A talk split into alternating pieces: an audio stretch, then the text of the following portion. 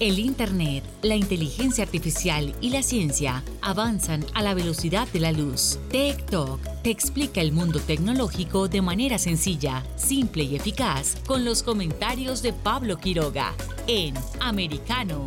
Comenzamos.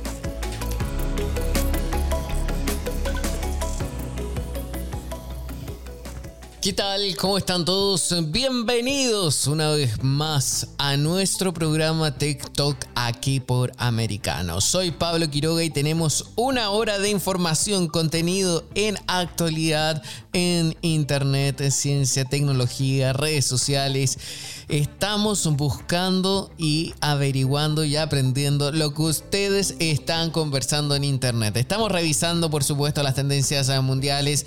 Tenemos también eh, una sección eh, de breves tecnológicos eh, que hay una noticia bastante llamativa sobre cómo el Partido Demócrata se enojó con la plataforma Hulu porque no les permitió colocar publicidad política. Vamos a tratar eso también con un invitado en nuestro tercer bloque eh, que vamos a hablar sobre la industria del streaming. ¿Está en crisis o no? ¿Qué pasa con Netflix? ¿Qué pasa con HBO? ¿Qué pasa con Disney Plus? ¿Qué pasa con todos? Quizás hay mucha oferta para un mercado que hoy en día no tiene tanto dinero, tenemos un problema económico gigante, estamos a puertas a los números para conocer si hay recesión o no, tanto en Estados Unidos o en Europa o en el resto del mundo. Eh, estamos viviendo una crisis eh, bien grande, también vamos a estar conversando con un abogado especialista en temas eh, migratorios sobre unas redadas en digitales que estaría llevando a cabo, por supuesto, el gobierno eh, en contra de indocumentados que estarían siendo espiados a través de la geolocalización de su teléfono móvil. Así que vamos a estar, tengo un listado ya de preguntas. ¿Qué pasa si eh, uno descubre que le están eh, registrando el teléfono? ¿Es legal o no la medida? ¿Se puede reclamar? Hay distintas cosas que quiero preguntarle a nuestro experto abogado que vamos a tener en el bloque número 2. En fin, hay un programa muy variado en esta jornada, así que comencemos ya con las tendencias mundiales Tech Trends. Y en el Tech Trends, ¿qué quieren saber? Porque estamos viendo lo que ustedes que nos están escuchando, ustedes en lo que están escribiendo en redes sociales. Estamos revisando el ranking mundial de tendencias tanto a nivel global, como recién lo dijimos, y también dentro de Estados Unidos. Comenzamos revisando en Estados Unidos porque el primer lugar a nivel nacional se los lleva el hashtag pensamientos de día miércoles. Hay muchísimos escritos, en general saludos, desahogos, buena onda. También hay otros que mensajes directos a personas estoy revisando aquí en la plataforma. También en el segundo lugar está un hashtag en que habla con Dolph. Dolph, Dolph. ¿Qué pasa con eh, Dolph? A ver, vamos a ver de inmediato que estamos averiguando eh, en relación a un cantante, por supuesto, que tiene un nuevo single. A ver, eh, nueva canción de Dolph se llama Salón de la Fama en español. fue lanzada en el cumpleaños del difunto rapero. sí, esta es la noticia, lo que habría sido su 37 cumpleaños, o sea, el número 37, eh, ha llegado la canción llamada El Salón de la Fama en español, así se llama, con el difunto artista de Memphis, discutiendo todas las cosas que logró para elevarse a un estatus legendario. Así se anuncia en un comunicado de prensa con el primer sencillo póstumo.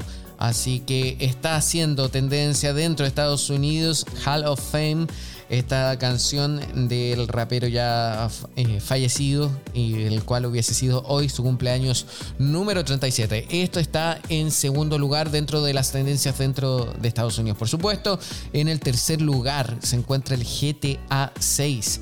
¿Qué pasa? A ver, ¿qué dice GTA 6? Tendrá su lugar en Miami y uno de sus protagonistas será una mujer latina. Esto según fuentes. A ver, la noticia cuenta que el próximo sandbox de Rockstar recibirá contenido post lanzamiento como nuevas ciudades o misiones y ha tomado como inspiración a Bonnie y Clyde. A pesar de que casi no hay noticias oficiales sobre GTA 6, Rockstar anunció hace unos meses que está trabajando en su nuevo y ambicioso sandbox, que como era de esperar se ha convertido en uno de los títulos más esperados de los próximos años. Sobre todo si tenemos en cuenta que el año que viene GTA 5 va a cumplir 10 años de vida. A pesar de la falta de datos que ha habido hasta ahora, hoy nos llega una nueva información de Grand Theft Auto 6 de la mano de Jason Schreier, el conocidísimo periodista especializado en videojuegos de Bloomberg que tiene un largo historial de informaciones dadas con éxito. Asegura que según diversas fuentes, GTA 6 eh, tendrá dos protagonistas, un dúo formado por un hombre y una mujer latina, que protagonizarán una historia inspirada en, Bonnie Clyde, una pareja de criminales estadounidenses especialistas en robos que eran muy conocidos tanto por sus fechorías como por su profunda relación sentimental. Así que mucha atención para todos los fanáticos del GTA y el mundo de los videojuegos. También seguimos revisando este ranking de tendencias dentro de Estados Unidos y nos lleva a otro hashtag. Este es conocido Chaun, Chaun Mendes. ¿Qué pasó con Chaun? Eh, cancela la gira que tuvo lugar, eh, por supuesto, en distintas partes del mundo este mismo eh, año y por supuesto en el próximo. Shawn Mendes anunció la cancelación de las fechas restantes de la gira Wonder después de que a principios de julio anunciara el aplazamiento de la gira durante tres semanas. El músico de ascendencia portuguesa ha estado luchando con problemas de salud mental, afirmando que su equipo médico le aconsejó que se detuviera y se tomara un tiempo para que pueda volver a ser más fuerte. Así se lee la nota publicada a través de sus redes sociales. Estamos viendo y revisando el comunicado que está a través de su cuenta de Twitter. Así que ustedes también pueden seguirla y está haciendo tendencia dentro de los Estados Unidos.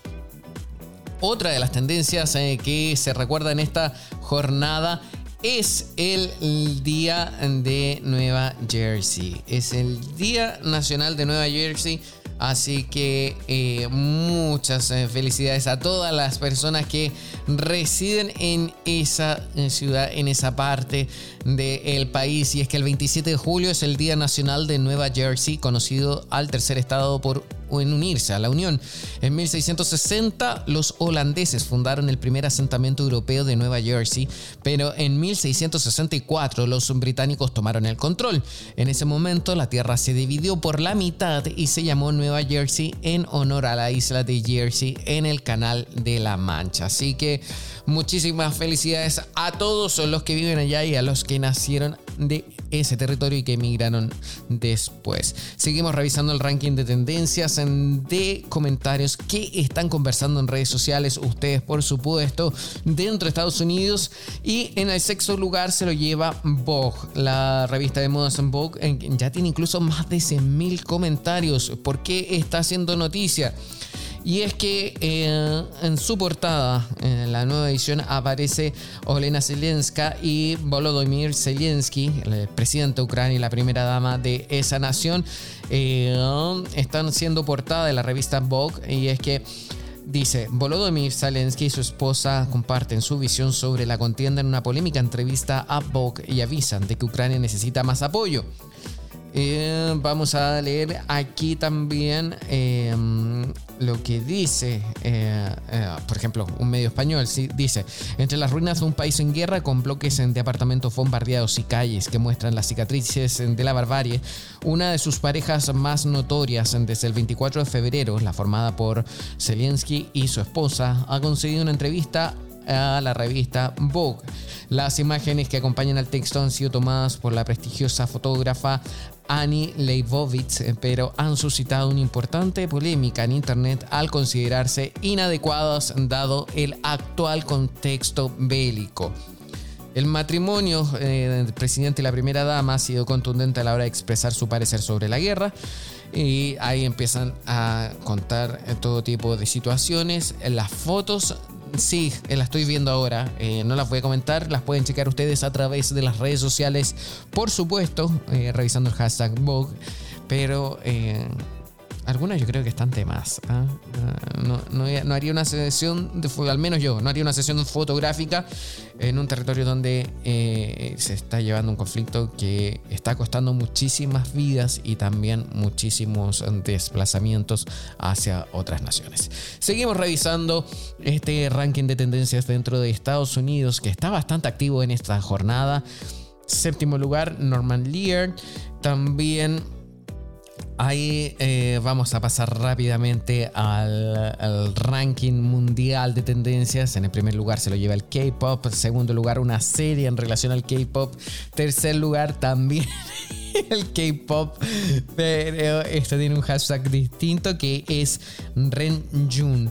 ¿Qué pasa con Ren Jun? También está vinculado al K-pop, un artista famoso del K-pop que ha dado positivo por COVID y ha suspendido su concierto, donde en esta misma jornada se habían agotado las entradas. Y dice la noticia: el concierto Dome de NCT Dream con entradas agotadas ha sido cancelado después de que Ren Jun haya dado positivo en COVID-19. Mucha atención con eso porque hay una ola, una nueva ola de COVID, por supuesto, en todo el mundo.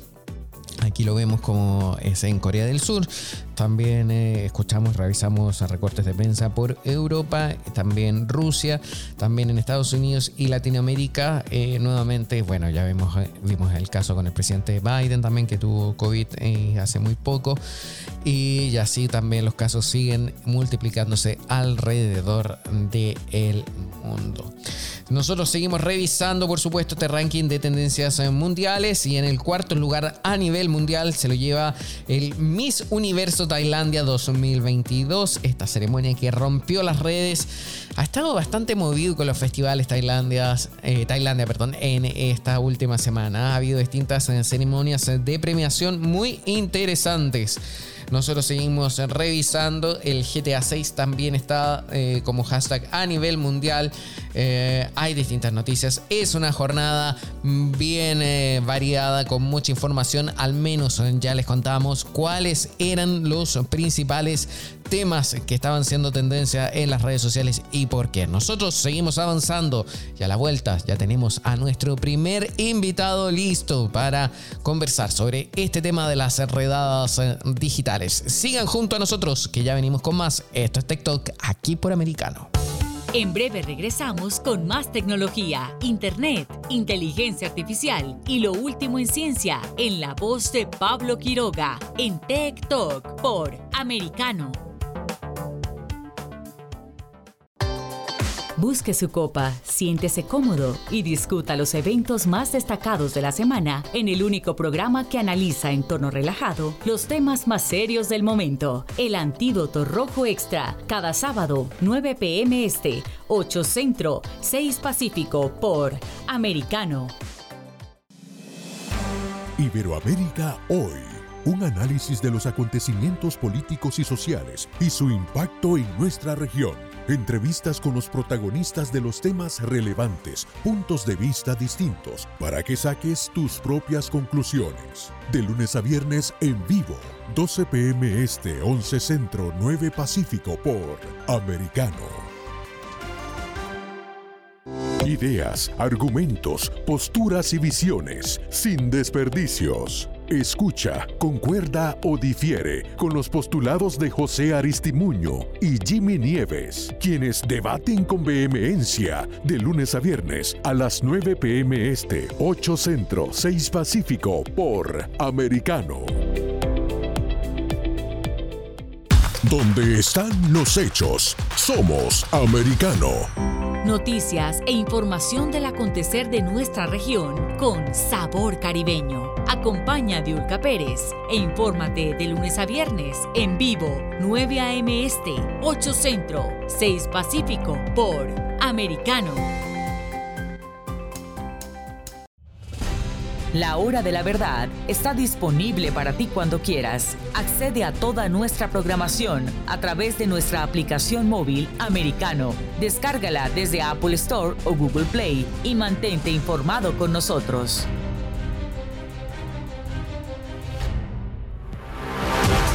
Siempre en el saber, siempre en la verdad, siempre americano.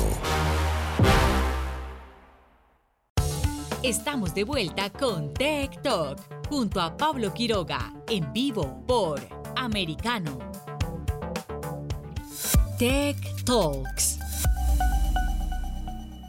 Muchos nos sorprendimos hace unos días cuando nos enteramos que el gobierno estaría siguiendo a personas inmigrantes a través de datos móviles. A ver, voy a leerles la noticia. Las autoridades de inmigración de Estados Unidos estarían adquiriendo y usando grandes cantidades de datos de localización de migrantes mediante teléfonos celulares sin una orden judicial. Esta es una denuncia hecha hace unos días eh, por la Unión de Libertades Civiles, o sus siglas se les conoce así como ACLU. La documentación obtenida por ACLU muestra los intentos del gobierno por lavarse la mano de toda responsabilidad en la adquisición de datos sobre la localización de personas que requerían una orden judicial. El colectivo agregó que la Oficina de Aduanas y Protección de Fronteras, CBP en inglés, el Servicio de Control de Inmigración y Aduanas, el ICE o ICE en inglés por supuesto, y otras agencias que dependen del Departamento de Seguridad Nacional, la DH en inglés han estado recolectando información extraída de aplicaciones de teléfonos inteligentes. Esto según la denuncia de esa organización. ¿Cómo lo harían? A través de, de datos de geolocalización. ¿Quiénes estarían viendo afectados? Migrantes indocumentados que están a la espera de una audiencia en tribunales de inmigración para determinar si permanecerán en el país o deben ser deportados. Esto es súper importante porque también el grupo denunciante destacó que el gobierno ha usado millones de dólares para comprar el acceso a la información de localización de teléfonos celulares compilada y vendida por dos vendedores de datos, Ventel y Babel Street. Esto lo añadió el grupo. Los documentos que ACLO obtuvo mediante una gestión bajo la ley de libertad de información muestran, según el grupo, los intentos de la compañía y del gobierno por racionalizar esta venta irrestricta de cantidades enormes de eh, datos. A ver, también hay que tener en cuenta una cosa. La polémica de esta denuncia es que se estaría violando la cuarta enmienda de la Constitución que trata sobre la protección a pesquisas y aprehensiones arbitrarias. No es la primera vez que nos enteramos de una noticia de este tipo sin ir más lejos, en mayo de este mismo año, un estudio elaborado por la Universidad de Georgetown reveló que la agencia federal encargada de las deportaciones maneja un sistema de vigilancia digital masivo que le permite acceso a casi todas las personas en Estados Unidos. Este fue un estudio exhaustivo de dos años de duración y además justo estamos en momentos en que se viene debatiendo en Estados Unidos una nueva ley en torno a la protección de los datos personales. Vamos a seguir profundizando con esto y conversar ahora con el abogado Sanabria, especialista en temas eh, migratorios. Eh, ¿Cómo está? Un gusto de saludarle. Antes sí, me gustaría, y ya una vez que ahora que lo estoy saludando, me gustaría que abordáramos esta denuncia pero que me cuente una cosa, de ser verídico todos estos hechos que hemos estado conversando, ¿es legal esta acción por parte de las autoridades de migración? Bueno, ¿cómo estás? Un placer y un honor estar aquí con ustedes para analizar estas cosas que lógicamente nos pasa a la comunidad latina. ¿no? Eso no pasa en otros lugares. Eso es, lo, es lo, lo, que siempre vemos. Siempre es algo en contra de la comunidad. Y con respecto a la legalidad de esto, te puedo decir lo siguiente. En este momento es legal. Es, legal. Y lo hemos visto, y lo hemos visto en otras ocasiones donde la agencia de aduanas que le pertenece a DH, eh, DHS, el Departamento de Homeland Security, ya lo hacía en aduanas. Cuando llegaba un extranjero le pedían sus datos, le pedían su teléfono, abrían su teléfono y todo eso fue tremendo eh, violación de derechos. En esa época ha habido eh, deportaciones de estudiantes, los cuales tenían en sus teléfonos contactos eh, extranjeros del Medio Oriente y eso se descubrió por revisión de sus redes sociales. Entonces ya hemos visto ese tipo de problemas que se convierten en una pelea legal. Además, Vamos a recalcar, por ejemplo, que en los Estados Unidos esto no se le hace a eh, criminales, por ejemplo, ¿no? Personas que han sido sentenciadas a cárcel o probatoria o están libres. Es más, no se le hace ni siquiera a personas que han sido ya eh, eh, sentenciadas por felonía, que serían personas violentas, personas que han sido capaces de agredir al público. Entonces, el por qué se está haciendo esto, lógicamente, no ha sido explicado por la agencia de inmigración. Y es que me llamó la atención ya de su primera respuesta que esto es legal y se hace. Pero aquí estaríamos también, se estaría hablando de una violación a la cuarta enmienda, ¿o no? Así es, pero hasta que eso no se determine por la Corte, acuérdense que en Estados Unidos todo es legal hasta que no lo es.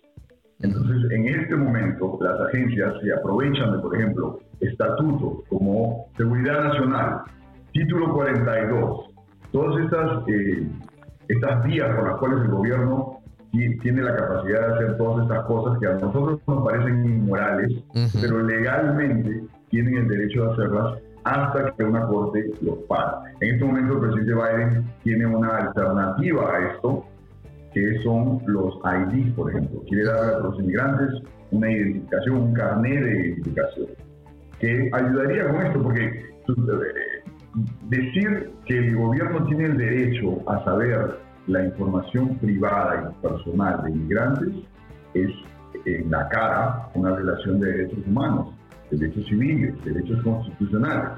Pero hay que esperar que un juez lo diga. Es que Justamente quería preguntarle algo en esa misma línea, porque ¿qué ocurre con la privacidad de nuestra información personal? ¿Se puede entablar alguna acción judicial también como contrarrespuesta a esta situación? Recordemos también que en estos momentos también se está debatiendo una legislación sobre la protección de los datos personales dentro de Estados Unidos. Esto es una idea, un proyecto totalmente innovador para el país, pensando que ya la Unión Europea, por ejemplo, ya tiene una ley de protección de datos eh, personales, pero en Estados Unidos no. Por lo tanto, ¿qué se puede hacer con esto? Así es, y lo hemos visto en el rango civil, por ejemplo, lo vimos en el caso de Facebook. Recuerden que Facebook coleccionaba información nuestra, privada, y la compartía con otras, eh, con otras compañías. Lo hemos visto en la, en la aplicación de Uber también.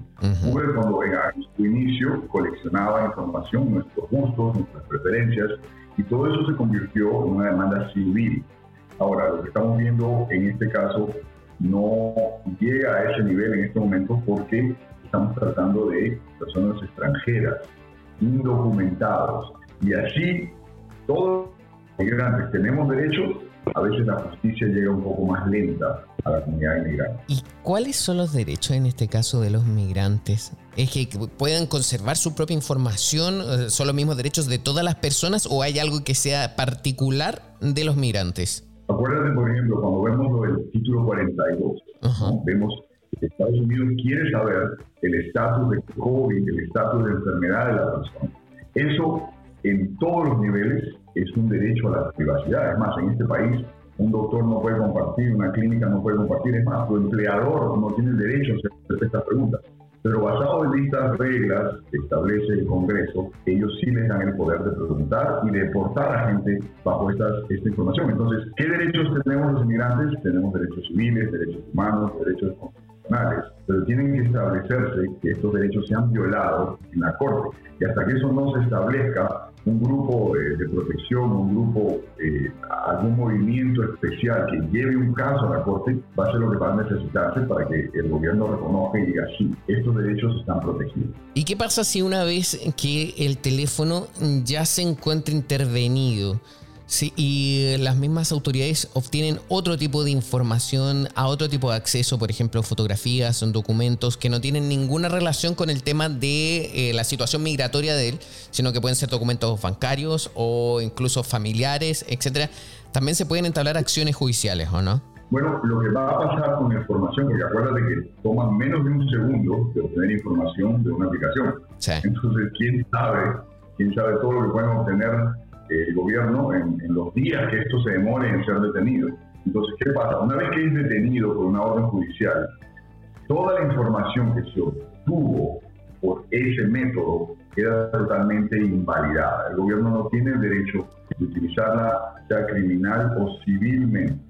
Entonces, si ellos obtuvieron alguna información, van a tener que encontrar alguna otra manera de buscar esa información, pero como tú dices, si alguien, si por ejemplo el gobierno encuentra algo en tu teléfono que es criminal, no lo va a poder usar si es que un juez invalida esto, pero tú ya sabes que el gobierno te va a estar siguiendo, te va a estar buscando, va a estar investigando, entonces lógicamente van a haber otras avenidas por las cuales el gobierno puede llegar a ti o al crimen que cometiste.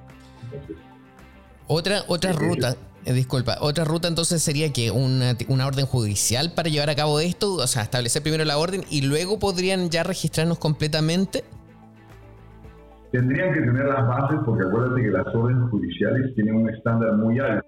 Para que una, un juez firme, para que un juez firme una orden de, de entrar a tu casa, de abrir tu teléfono, forzarte a abrir tu teléfono, o, buscar algo dentro de tu, vida privada, tu vida personal, ya sea dentro de tu, a puerta cerrada, como se dice, necesita un dato muy alto, no solamente de, causalidad, no solamente de sospecha, sino más allá, en lo cual la policía o el gobierno piensa que está cometiendo un, gran, un, crimen actual. Qué increíble, me llama mucho la atención todo, todo esto porque hay muchas cosas que la gente hoy en día no, no, sabe y realmente se ve desamparada por situaciones y frente a noticias de este tipo. Ahora bien, ¿qué debe hacer alguna persona que esté indocumentada en el país y se da cuenta que está siendo perseguida o geolocalizada a través de su teléfono móvil? ¿Qué debe hacer? ¿Cuál es la recomendación? ¿Acudir a algún abogado? ¿Acudir a algún centro en especial? ¿Qué debe hacer? Sí, así es. Y, eso, y ese es el mensaje que quiero llevarle a toda la comunidad y me, me, gustó mucho tu pregunta porque abre la puerta a, lo que todo el mundo en Estados Unidos ya sabe. Esto es una cultura de protección legal. En Estados Unidos yo he aprendido desde llevo 30 años aquí que la forma de protegerse es legalmente. ¿Ok?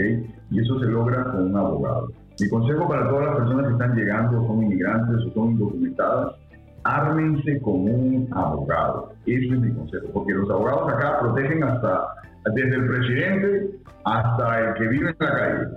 Es una, es una cultura legal. Vivimos en un país donde la legalidad existe y los abogados están para eso. Ya sabes, acá en Sanabria Asociados lo hacemos todos los días. Yo me peleo con los jueces, con los fiscales, con los agentes de aduana. Creo que todo, yo tengo a todo ahí detrás mío. Así que búsquense un abogado que le guste pelear, ¿okay? un peleón que, defienda, que defienda sus derechos. ¿Cuál es el sitio web donde uno lo puede contactar abogado? Eh, recién ya lo dijo, habría abogados, pero ¿es así tal cual el sitio web? ¿O qué es lo que puede hacer la gente ahora mismo para acudir a usted, tener más información y asesoría frente a este tipo de temas? Así es, mira, me pueden encontrar en abogadosanabria.com y pedir una cita personalmente o por teléfono. La consulta es totalmente gratis. Es tan simple como entrar a abogadosanabria.com y ahí los vamos a atender totalmente gratis. Muchísimas gracias eh, por este consejo y también por esta conversación. Eh, el tiempo ya se nos hace corto totalmente, pero sin duda nos gustaría contar con usted nuevamente y seguir hablando sobre estos temas tan importantes hoy en día. Muchísimas gracias. Gracias a ustedes, cuídense. Gracias, que esté bien. Nosotros seguimos avanzando. Eso sí, antes nos vamos a una pausa y ya volvemos con más TikTok aquí por Americano. En breve regresamos con más tecnología, internet, inteligencia artificial y lo último en ciencia en la voz de Pablo Quiroga en Tech Talk por Americano. Una mirada global de la influencia de Medio Oriente en el mundo occidental, junto a Hannah Beris, cada sábado en Israel hoy, 2 p.m. Este, 1 Centro, 12 Pacífico, por Americano. Los avances científicos y tecnológicos relevantes, Internet, redes sociales y el mundo de los videojuegos en Tech Talk con Pablo Quiroga. Conéctate de lunes a viernes, 2 p.m. Este, 1 Centro, 11 Pacífico, en vivo por Americano.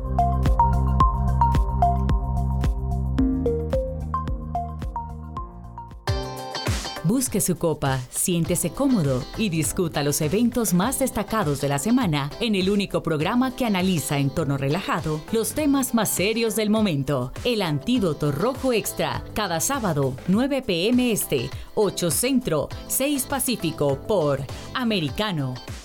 Isabel Cuervo y su equipo indagan y rastrean los hechos para ofrecer una mirada profunda a las noticias, sus causas y consecuencias. Periodismo de investigación. Cada sábado, 7 p.m. Este, 6 Centro, 4 Pacífico, por Americano Los hechos relevantes que ocurren en Estados Unidos, analizados con la característica frontalidad de Dania Alexandrino y sus invitados. Perspectiva USA. Conéctate de lunes a viernes, 8 pm este, 7 centro, 5 pacífico. En vivo por Americano. Infórmate con Lucía Navarro de los temas importantes del día que impactan tu vida. Conoce el contexto de los hechos con el análisis de especialistas. Únete a Actualidad Noticiosa de lunes a viernes a partir de las 10 pm este 9 Centro 7 Pacífico por Americano. Vive en la verdad. Somos americano. El análisis de la actualidad política de los países del sur de Latinoamérica y sus consecuencias en el continente, junto a Marcelo López Macía, de lunes a viernes, 10 a.m. Este, 9 Centro, 7 Pacífico, por Americano. Donde están los hechos, somos Americano. Estamos de vuelta con Tech Talk, junto a Pablo Quiroga, en vivo por Americano. Tech Talks. Vamos a conversar sobre las eh, plataformas de streaming. Y es que en el último tiempo, en las últimas semanas y, por qué no decirlo, meses también, durante este año hemos escuchado cómo Netflix, por ejemplo, vive una crisis. Ya en el primer trimestre arrojaba números negativos, en el segundo trimestre también hay una noticia que también vincula no tan solo a Netflix, sino que también a otras plataformas de streaming y de hecho dice que la crisis de Netflix se estaría propagando al resto de plataformas de streaming de vídeo. Y es que a mediados de abril algo hizo saltar las alarmas entre los analistas sobre las eh, compañías de streaming de vídeo. Netflix, por ejemplo, anunciaba por primera vez una pérdida de suscriptores, 200 mil alrededor durante el primer trimestre, tal cual lo habíamos dicho, y además rebajaba sus previsiones, anticipando una caída de otros 2 millones de abonados en el segundo trimestre del año. Eso sí, hace muy pocos días atrás se dio a conocer que la baja había sido de tan solo, lo coloco entre comillas, de un millón de suscriptores. Sin embargo, esto igual le afecta a la compañía, es menos dinero el que ingresa. Ya ha habido y se ha denunciado despidos de trabajadores de esta plataforma que funciona a nivel mundial. También, principalmente si las bajas, los despidos han sido en Estados Unidos. Sin embargo, están buscando nuevas metodologías eh, para tener más ingresos. Ya se ha hablado que va a existir una opción más económica dentro de la plataforma que va a incluir finalmente publicidad y también se señala que comenzarán ya a, a modificar su política de funcionamiento en torno a las contraseñas. ¿Por qué? Porque muchos utilizamos la contraseña de un amigo o de nuestra familia o compartíamos las sesiones dentro de nuestra misma familia. Pues bien, la contraseña no se va a poder compartir de aquí a un tiempo más y ya se está probando en algunos países, se está haciendo una marcha blanca en, en este sentido. Por lo tanto, eso mantiene muy disgustados a todos los suscriptores. Pero no es la única plataforma, como ya lo mencionábamos, que está teniendo problemas. También HBO también se enfrenta a un escenario poco claro. De hecho, la compañía, según medios, eh, quiere ahorrar 3 mil millones de dólares y combinar también la opción de HBO Max y también Discovery Plus. Eh, situaciones similares también están ocurriendo con Warner Bros.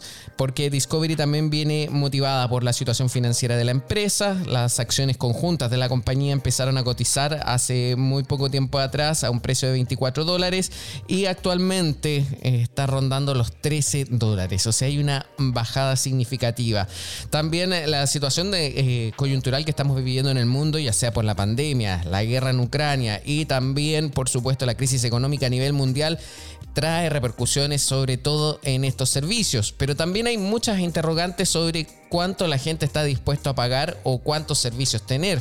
En fin, hay muchas cosas que queremos eh, conversar y para eso vamos a hablar con Pablo Mancuso, quien es presidente también de Action Group, una compañía que se dedica eh, a distribuir contenidos a través de plataformas de streaming, experto también en el área, ha hecho innumerables artículos en torno a lo que está pasando con la industria hoy en día. ¿Cómo estás, eh, Pablo? Muchísimas gracias por estar junto a nosotros. Hola, Pablo. Muy bien, gracias. Gracias por la, por la invitación y este creo que hiciste un muy, un muy buen resumen, este, o por lo menos introdujiste muy bien un poco la, la parte de la realidad que se está viviendo eh, eh, en, el mundo del streaming, por decirlo. Es increíble. Mira, antes de comenzar, quiero hacer un, un comentario bien breve. Tú el año pasado hiciste una columna en Forbes, en la revista esta de economía, donde hablabas sobre un agotamiento de las plataformas de streaming. A mí me llama la atención que este artículo, esa columna ya tiene casi un año y la situación al parecer sigue siendo la misma, no ha habido ningún cambio. ¿Es tan así o no? Sí, eh, es correcto. Yo creo que un poco es porque mm, ese artículo habla de la fatiga del streaming. La fatiga, la fatiga del streaming es como un término que se, le otorgó a la industria, que viene de parte de varios eh, analistas y, gente eh, bastante experta, esperando algunos de los efectos que están sucediendo hoy. ¿no? Cuando hablamos de la fatiga del streaming, creo que uno como usuario, independientemente de que trabaje o no en la industria, uno como usuario probablemente está sufriendo algunos de estos efectos de la fatiga. Tienen que ver con una sobreoferta de contenido, una oferta de contenido que está muy dispersa. Hoy tenemos muchas plataformas que compiten en un mismo nivel de calidad, por decirlo.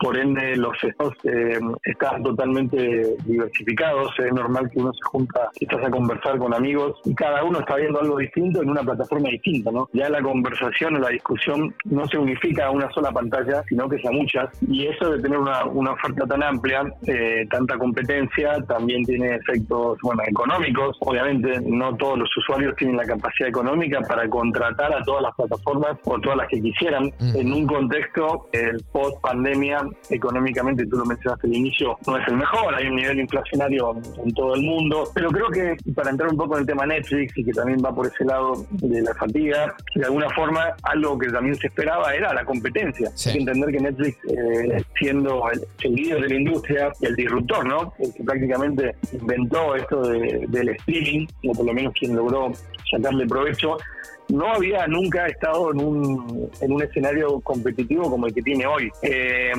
y bueno, se sabía que una vez que lanzara Disney, que es una marca muy, muy potente, una vez que HBO Max también desplegara toda su fuerza, más el resto de la oferta existente y muchos jugadores que ingresaron, en algún momento algún efecto Netflix tenía que tener. Entonces, ahí se arma como una especie de, yo creo que por primera vez en, en, estos últimos 20 años, porque también cuando hablamos de Netflix hay que entender que no empezó ayer, tiene más de 20 años, ¿no?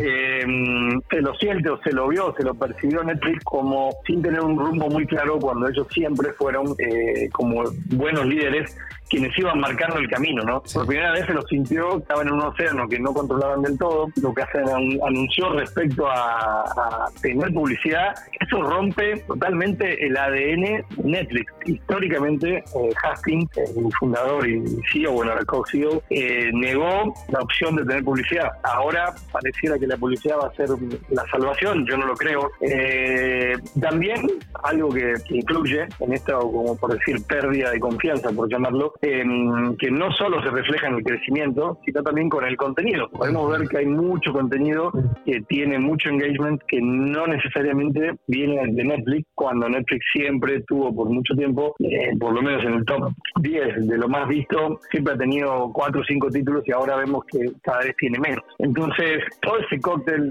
la competencia, que probablemente es un juego que ellos no, no tenían. Eh, la realidad del mercado, y ahí sí podemos decir se refleja esto de que el crecimiento es menor al esperado, que proyectaron perder por primera vez después de tener crecimientos sostenidos durante muchos años, es algo que sí yo creo que se va a poder trasladar un poco al resto. Es decir, no probablemente lo que se esperaba del todo el mercado del streaming. Estamos hablando de que estas compañías son globales, ¿no? Eh, mismo Netflix tiene más cantidad de usuarios fuera, fuera de Estados Unidos que en Estados Unidos. Eh, el mercado internacional es ya es el, es el más importante.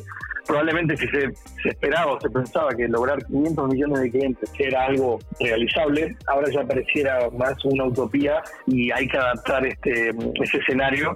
Cuando tuviste a muchos inversores que estaban confiados en ese camino que, que, marcaste.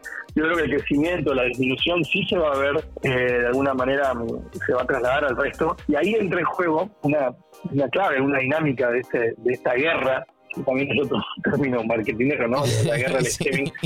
Eh, tiene que ver con, al final no, es, no, no, se trata solo de crecer, sino que se trata de retener, porque hay muchas formas de crecer exponencialmente que son costosas pero en esta industria, en este mercado de, suscripción, si tú no logras retener a tu cliente, el problema que vas a tener en corto, mediano plazo va a ser más largo. Entonces ahí eh, entra un poco el, término del churn, ¿no? que, que realmente mide eh, cuántos clientes se van y durante qué periodo, en un periodo de tiempo determinado, cuántos clientes se quedaron en tu plataforma o cuántos se fueron. Ahí estamos viendo unas dinámicas bien interesantes de clientes que se van y que vuelven a los dos meses, clientes que, mm, que antes se quedaban un año, seis meses y ahora se quedan tres y se van a otra plataforma porque tiene un estreno y vuelven con a, la que estaban antes cuando hay otro estreno. Eh, y eso hasta modifica el escenario de producción y de, y de estrenos, ¿no? Porque, por ejemplo, Netflix fue que también creó o impulsó lo, que se entiende por binge watching, de, poner a disposición todo una, toda una temporada completa. Y ahora eh, hay otras plataformas que están viendo que eso no es tan efectivo para sostener al usuario, ¿no? Porque, por ejemplo, eh, ahora Stranger Things 4, que podemos aclarar que es, ya es el contenido más visto a nivel histórico en Netflix, eh, es una serie importante para ellos y es muy probable que hayan conseguido altas durante ese periodo nuevos clientes, pero que solamente van a estar para ver la, la serie en una semana y se van. Entonces, es tan importante, es tan clave esa métrica de, bueno de cuántos clientes se quedan que yo estoy empezando a hablar de alguna manera de, más que la guerra del churn, eh, perdón, de la guerra del streaming, empezar a hablar de la guerra del churn, la retención. Hay que seguir creciendo, pero van a encontrar una forma de sostener a los usuarios. Pero hoy en día, si nosotros empezamos a ver, también las empresas podrían perder mucho al momento de empezar a idear fórmulas para retener a esa misma gente, porque una retención implica que le van a hacer algún descuento o que le pueden dejar otro mes gratis y eso también es dinero que no van ganando. Aunque sí, bueno, van a mantener al cliente por el tiempo, pero también el cliente se les puede ir al mes siguiente cuando ya esa oferta ya no esté. Entonces es súper complejo. Ahora, si bien tú señalas que hay un exceso de oferta en el mercado, ¿eso alguien lo podía prever o por qué siguen entonces cada día o cada, bueno, no cada día, pero sí cada cierto tiempo saliendo nuevas plataformas? Porque entonces eso quiere decir que igual hay mercado para toda esta industria, ¿o no? Sí, es como, yo creo que se podía prever, quizás como haciendo un poco un análisis tradicional de psicología de, la compra del usuario, ¿no? De, cuánta, es como la, como la, eh, bueno, la, paradoja de, la elección, de, que a, mayor cantidad de elección eh, la experiencia para el usuario también es más compleja. Porque, por darte un ejemplo, también la fatiga del streaming se, se refiere digamos de que tú eres un usuario muy activo y en este momento tienes capacidad económica para contratar todas las plataformas. Pero de cualquier manera, la experiencia que tú tienes por, por esto de plataformas desagregadas, que cada una tienes una contraseña distinta y no te acuerdas con qué tarjeta lo pagaste, Em, que no sabes bien el estreno que querías en cuál está. Todo eso hace una experiencia que igual es deficiente, eh, aún para el usuario que la capacidad económica. Para el que no la tiene, en Latinoamérica, por ejemplo, son muchos, eh, obviamente lo complejiza aún más. Y las plataformas en general no se centran tanto, te diría, en el juego de precio, porque ese, como tú dijiste, es muy delicado, muy complicado.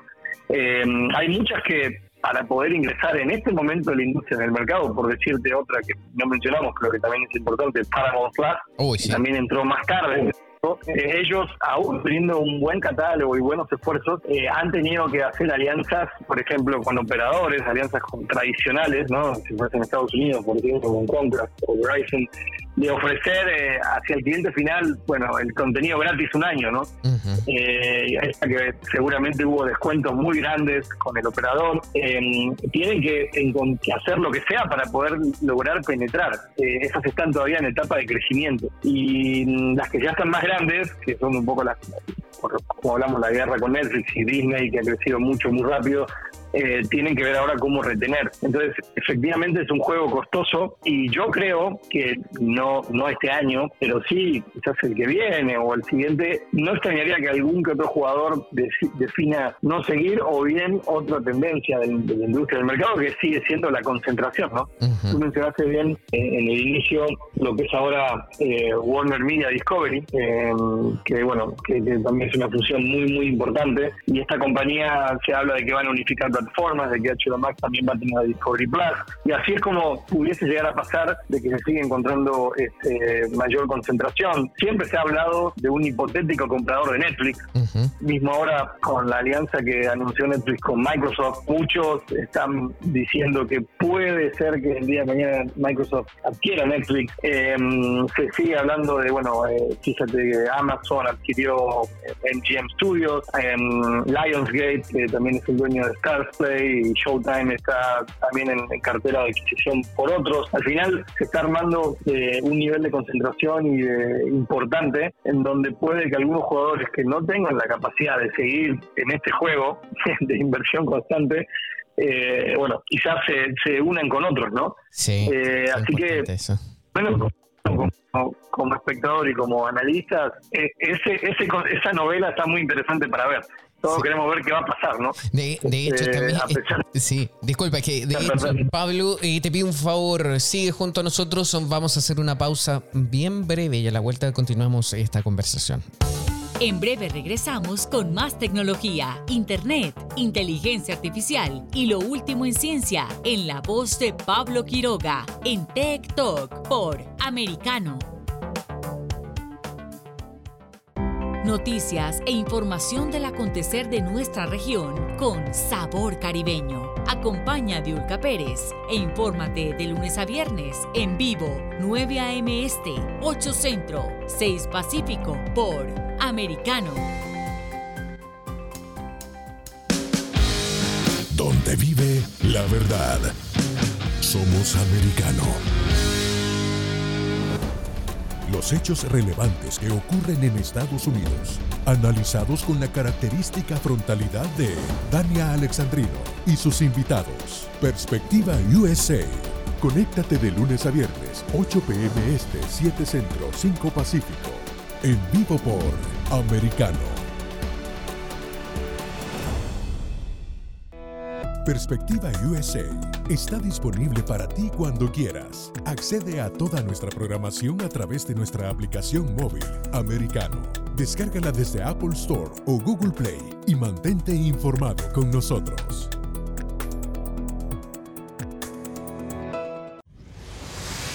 Diego López y Dianelis Guerra comentan y analizan el acontecer deportivo, torneos, campeonatos y la actuación de tus atletas favoritos en Deportes Americano. Sábado, 10 pm este, 9 centro, 7 pacífico por Americano. Busque su copa, siéntese cómodo y discuta los eventos más destacados de la semana en el único programa que analiza en tono relajado los temas más serios del momento. El Antídoto Rojo Extra, cada sábado, 9 pm este, 8 Centro, 6 Pacífico por Americano. Los hechos relevantes que ocurren en Estados Unidos, Europa, Asia y Medio Oriente, vistos con la mirada experta de la internacionalista Lourdes Subieta, en Así está el mundo, de lunes a viernes, 11 a.m. Este, 10 Centro, 8 Pacífico, en vivo por Americano. Ideas, argumentos, posturas y visiones, sin desperdicios. Escucha, concuerda o difiere con los postulados de José Aristimuño y Jimmy Nieves, quienes debaten con vehemencia de lunes a viernes a las 9 pm este, 8 Centro, 6 Pacífico por Americano. Estamos de vuelta con Tech Talk junto a Pablo Quiroga en vivo por americano. Tech Talks. Estamos de regreso acá en TikTok conversando con Pablo Mancuso de Action Group, conversando por supuesto sobre la industria del streaming y la crisis eh, que está viviendo. De hecho, esta misma semana, a inicios, creo que fue el día lunes, eh, salió un rumor que era probable que si seguían estas eh, cifras rojas para Netflix, podía ser comprada incluso por Microsoft para ampliar su plataforma a través de Xbox. Entonces, hay distintos rumores en torno a esto o asociaciones que se podrían ver y que causarían bastante sorpresa. Sí, sí, sí. Causarían sorpresa, pero te diría que algunos ya están jugando como a decir, no, yo, yo creo que lo va a comprar tal, yo creo que, que va a ser este otro. Eh, realmente hay un punto importante también es que en esa guerra tenemos jugadores que si bien están en la pelea del video, en realidad ellos no dependen del video para nada. Y ahí te hablaría de Amazon y de Apple. Mm. Eh, tú tienes dos de las compañías más valiosas del mundo. Eh, Apple TV Plus mismo, fíjate que hasta logró tener eh, antes que Netflix logró el Oscar a la mejor película con Coda, que la hicieron ellos, eh, a pesar de todos los esfuerzos que venía haciendo Netflix. Amazon, que también sabemos que cuál es su, negocio primario, pero Amazon Prime Video está estrenando ahora en septiembre la serie que, hicieron del, Señor de los Anillos. es una producción de millones de dólares. Y esas compañías obviamente no tienen la misma eh, el mismo foco que tiene Netflix, donde su único forma de ingreso es la suscripción y depende de ese modelo al 100%. Entonces, al final, estás entrando en un juego también contra, contra, por ejemplo, mira, en el caso de Apple TV Plus, que a mí personalmente siento que si bien tienen un catálogo muy pequeño, vienen haciendo muy buen contenido. Eh, lo que ellos invierten en contenido, ¿sabes cuánto representa de, de la valorización de, de la compañía? No llega ni, ni el 1%. No, es ni el 1%. ¿no? Wow. ser este, generosos. Entonces, imagínate que al final ellos están en eso por otras por otros motivos. O sea, tienen una espalda muy, muy grande. Eh, entonces, eso también complejiza aún más el juego. Eh, y, y, han existido, existió espacio para errores muy grandes. Eh, fíjate, por ejemplo, lo que pasó con CNN Plus, que en menos de un mes y se invirtieron 200 millones de dólares. no sé si recuerdas, pero en pandemia en Estados Unidos hubo una plataforma que se llamaba QB, que era contenido premium para móviles. levantaron 2 millones de dólares para ese proyecto y no duró seis meses. Sí. En fin. Es que mira. Eh, aún con gente muy recursos está difícil. Sí, mira, y justamente tú como experto en esta industria del contenido en streaming, salió ayer una noticia que incluso fue tendencia dentro de los Estados Unidos en las redes sociales, que justamente hablaba que la plataforma Hulu se estaba se estaba negando a colocar publicidad. Uno puede decir, ya, ok, publicidad, perfecto, ya hablado, aplaudamos esto, pero resulta que era publicidad política del Partido Demócrata. Entonces ahí venía la polémica. Eh, ¿Por qué? Porque los demócratas se quejaron en torno a esto, incluso lanzaron un tweet donde salía que no podía ser posible, cómo eh, no, no permitían colocar eh, publicidad porque ellos querían colocar avisos en contra por el tema del control de armas, el aborto, etcétera. Entonces, ¿hay que colocar noticias políticas en estas eh, plataformas? ¿Serviría para poder financiar estas plataformas o no? Em, bueno, yo creo que como servir sí serviría, pero mm, esto es más a, voto personal. Creo que es un, es un tema delicado. Eh, hay como mucha presión al respecto, digamos, en el mundo en general de la, de la información, ¿no? De las noticias. Hay mucho, hay mucha discusión respecto a, a cómo nos llega la información y cómo eh, alguien, una, puede ser una marca, como puede ser un político, una figura puede influenciar en base a, tener acceso a herramientas y a tener acceso a, distribución. Creo mm, que, es un tema muy delicado que, por mi parte, creo que no estaría mal de que sea regulado. Insisto, esto es más a voto personal, a pesar de que quien habla, yo soy más de ideología libre empresa, libre oferta, libre demanda, ¿no? Y de que y de crecimiento, pero mm, este, no podría decirte si está bien o mal que ellos no se nieguen. que había hablado, sí, por ejemplo, eh, tanto también en el caso de Netflix con su con el nuevo la nueva oferta que va a incluir publicidad de que no iban a, ya una determinación es que no iban a incorporar tampoco publicidad política. Entonces yo creo que puede ser que en este caso puntual de Hulu incluya el hecho de que ya hay una tendencia que se estaría marcando, por lo menos con la plataforma de streaming, de que todos estarían tomando un camino similar. Ahora, económicamente se me hace que te serviría totalmente, porque sabemos que, obviamente hay muchos recursos para, ese tipo de promoción, ¿no? O, mm, me parece que va más a un lado estratégico de que hay algunas compañías que ya anunciaron que no lo van a hacer. Exacto. Interesante entrevista, interesante comentario también que nos estás dejando. Quiero agradecerte eh, todo este análisis porque nos sirve muchísimo para tener una perspectiva más clara de cómo está la industria del streaming hoy en día. Pablo Mancuso, esperamos eh, tenerte nuevamente aquí en TikTok. Muchísimas gracias por haber estado hoy con nosotros. Gracias a Pablo, cuando quieras. Gracias. Un saludo a toda la audiencia. Muchas gracias, un abrazo grande, que estés bien. Nosotros vamos a una pausa y ya volvemos con más eh, TikTok aquí por Americano. En breve regresamos con más tecnología, internet, inteligencia artificial y lo último en ciencia en la voz de Pablo Quiroga en Tech Talk por Americano. Somos americano.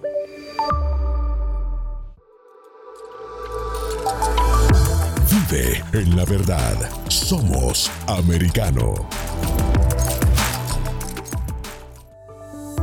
Iberoamérica Hoy está disponible para ti cuando quieras. Accede a toda nuestra programación a través de nuestra aplicación móvil americano. Descárgala desde Apple Store o Google Play y mantente informado con nosotros.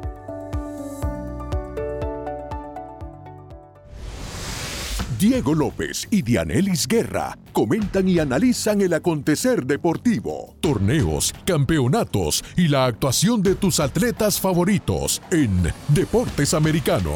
Sábado, 10 pm este, 9 centro, 7 pacífico por Americano. Ideas, argumentos, posturas y visiones, sin desperdicios. Escucha, concuerda o difiere con los postulados de José Aristimuño y Jimmy Nieves, quienes debaten con vehemencia de lunes a viernes a las 9 pm este, 8 centro, 6 pacífico por Americano. Diversas ideas, múltiples argumentos, distintos puntos de vista. Únete a las líderes de opinión más influyentes de habla hispana de lunes a viernes, 6 p.m. Este, 5 Centro, 3 Pacífico, por Americano.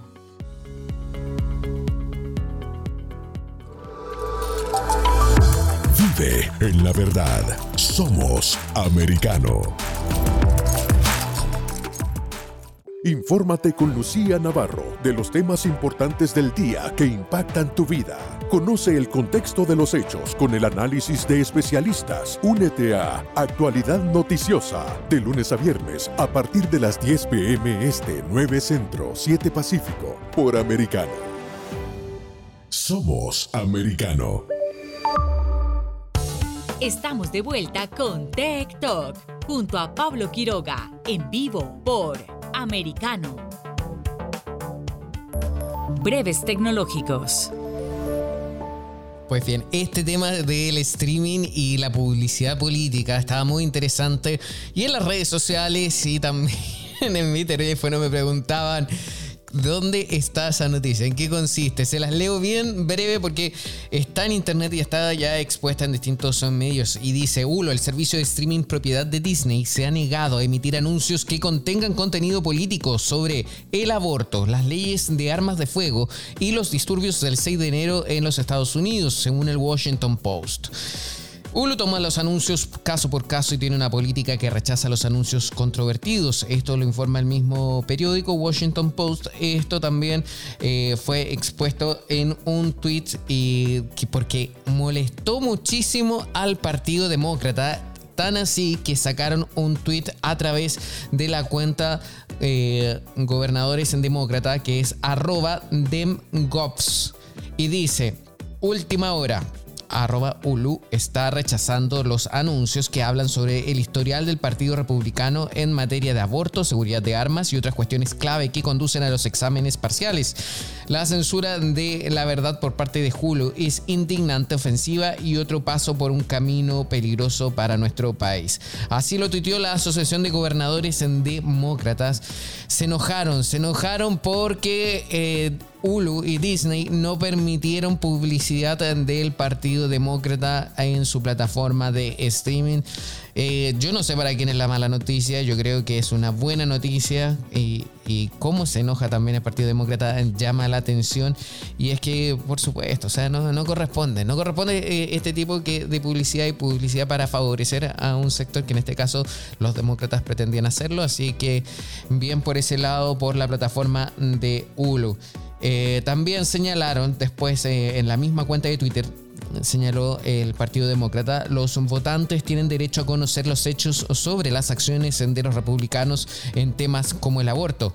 Hulu está haciendo un flaco favor al pueblo estadounidense al impedir que los votantes aprendan la verdad sobre el Partido Republicano o al negar que estos temas se discutan. Así lo tuitearon eh, la cuenta de los gobernadores demócratas, así que pueden ir a chequearla también.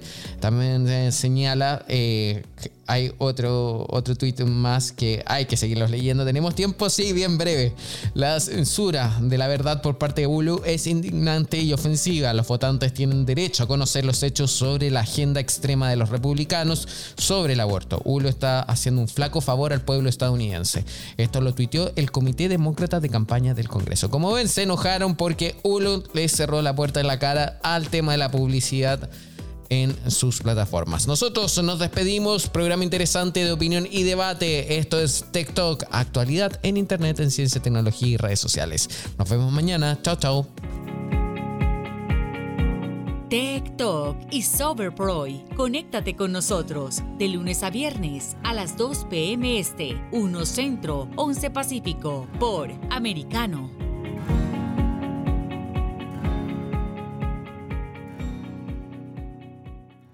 This podcast is a part of the C Suite Radio Network. For more top business podcasts, visit c-suiteradio.com.